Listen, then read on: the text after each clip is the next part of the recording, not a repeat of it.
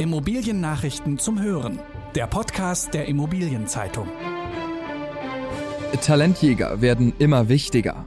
In City baut Gewerbepark am Berliner Flughafen aus. Landmarken sichert sich Mammutprojekt in NRW.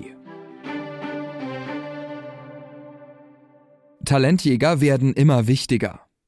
Im Kampf um die talentiertesten und engagiertesten Köpfe sind Headhunter für viele Unternehmen der Immobilienbranche unverzichtbar. Einfacher ist der Job der Talentjäger durch die Corona-Pandemie nicht geworden. Gleich auf mehreren Ebenen hat sich das Geschäft der professionellen Personalvermittler verändert. Headhunter, die auf Vermittlungen ins europäische Ausland spezialisiert sind, müssen sich auf neue Präferenzen bei Unternehmen und Arbeitnehmern einstellen.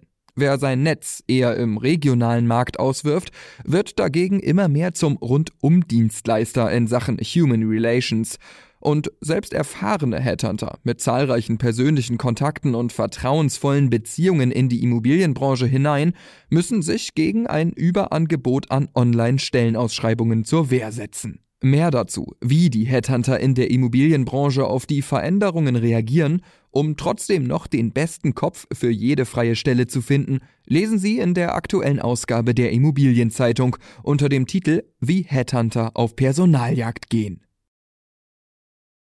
In City baut Gewerbepark am Berliner Flughafen aus. Der Asset Manager in City Immobilien hat in der Lilienthal Business City im brandenburgischen Schönefeld den Grundstein für das 12.000 Quadratmeter große Bürogebäude Delta gelegt. Es ist der Auftakt einer Ausbaukampagne für den bislang aus zehn Gebäuden bestehenden Gewerbepark. In City handelt dabei im Auftrag der Eigentümergesellschaft Aereo Gate Properties. Am Ende soll die Lilienthal Business City über 133.000 Quadratmeter zusätzliche Mietfläche verfügen, vor allem in Form von Büroimmobilien und Hotels.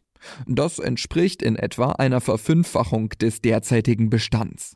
Die Investoren wollen dabei von dem nahen Hauptstadtflughafen BER profitieren. Das Investitionsvolumen für das Objekt Delta wird mit deutlich über 60 Millionen Euro angegeben. Die Finanzierung läuft über eine Anleihe, die bei institutionellen Investoren platziert wurde. Die Immobilie soll bis zum Jahresende 2023 fertig werden. Den weiteren Ausbau des Gewerbeparks will In City schrittweise vornehmen. Elf Grundstücke stehen dafür zur Verfügung. Das Unternehmen erwartet für das kommende Jahr die Baugenehmigung für den nächsten Bauabschnitt. Landmarken sichert sich Mammutprojekt in NRW. 37.000 Quadratmeter Fläche, drei Jahre Bauzeit und 300 Millionen Euro Gesamtkosten. Das sind die Eckdaten eines echten Mammutprojekts, das sich das Unternehmen Landmarken sichern konnte. Der Projektentwickler darf die neue Finanzverwaltung des Landes Nordrhein-Westfalen bauen. Diese soll ab 2023 in Karst entstehen, einer Nachbarstadt von Düsseldorf.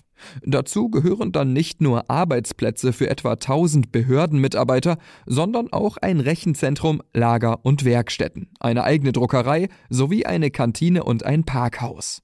Eingebunden sind Dres und Sommer sowie der Generalübernehmer Zechbau. Landmarken will nach dem Ende der Arbeiten als Gebäudebetreiber an Bord bleiben und hat als Dienstleister das Unternehmen Spie an Bord geholt. 5% Rendite sind nur noch schwer zu bekommen. Wer noch 5% Rendite mit Immobilien sucht, sollte Gewerbeparks und Produktionsimmobilien kaufen oder Bürogebäude in D-Städten wie Leverkusen, Tübingen oder Wolfsburg. Das zeigt die 5%-Studie des Beratungshauses Bulwin Gesa. Die Obergrenze bei Büros aus dem Segment Core in D-Städten liegt demnach sogar bei 5,7% reine Objektrendite ohne Leverage. Shopping Center nähern sich der 5%-Marke von unten an. Das liegt am höheren Risiko von Investments in solche Objekte nicht erst seit Corona. Die von Bulwin Gesa errechnete Renditespanne für Shopping Center beträgt 2,9 bis 4,6 Prozent. In vielen Einkaufszentren ist allerdings noch nicht klar, ob die Vermieter weitere Mietsenkungen werden hinnehmen müssen, daher die große Spannbreite. Bei den krisenresistenten Fachmarktzentren sinkt die Rendite hingegen. IMAX-Chef bekommt Gesellschaft. Der ins Schlingern geratene deutsch-österreichische Projektentwickler IMAX stockt den Vorstand auf. CEO Michael Müller führt IMAX damit nicht mehr allein. Kurt Rusam, der bei IMAX seit ziemlich genau einem Jahr den Posten des COO bekleidete, ist zum 29. Oktober in den Vorstand aufgerückt. Spekulationen, damit könne ein Wechsel auf der Kapitänsbrücke eingeläutet worden sein, wies ein Sprecher zurück. Es sei nicht geplant, dass Müller den Vorstand verlasse. IMAX hatte vergangene Woche für Aufsehen gesorgt, weil der Wohn- und Gewerbeentwickler nicht flüssig genug war, um die insgesamt 1,5 Millionen Euro hohe Zinszahlung für eine unbesicherte Anleihe zu leisten.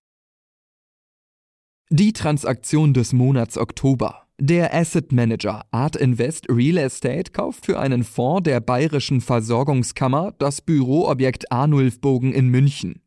Im Markt wird ein Verkaufspreis von mehr als 200 Millionen Euro angenommen. Damit handelt es sich nach Daten von EZ Research um den bundesweit größten Immobilienverkauf im Oktober. Die 25.500 Quadratmeter große Büroimmobilie Arnulfbogen an der Donnersberger Brücke gehörte von 2014 bis 2016 schon einmal Art Invest. Das Unternehmen hatte die Immobilie damals revitalisiert und dann an die Versicherungsgruppe Generali verkauft, die sich nun wieder davon trennt. Mieter des Gebäudes sind unter anderem die Deutsche Bahn und das Technologieunternehmen Xempus. In der nächsten Folge geht es im IZ-Podcast unter anderem darum, warum das Baurecht für den Status quo der Innenstädte verantwortlich ist. Das waren die wichtigsten Schlagzeilen der Woche aus der Immobilienbranche. Redaktion Robin Göckes, Ulrich Schüppler und Volker Thies. Alle News gibt es zum Nachlesen in der aktuellen Ausgabe der Immobilienzeitung. Jetzt 10 Euro sparen mit dem Schnupperabo. Mehr Infos unter iz.de slash Schnupperabo.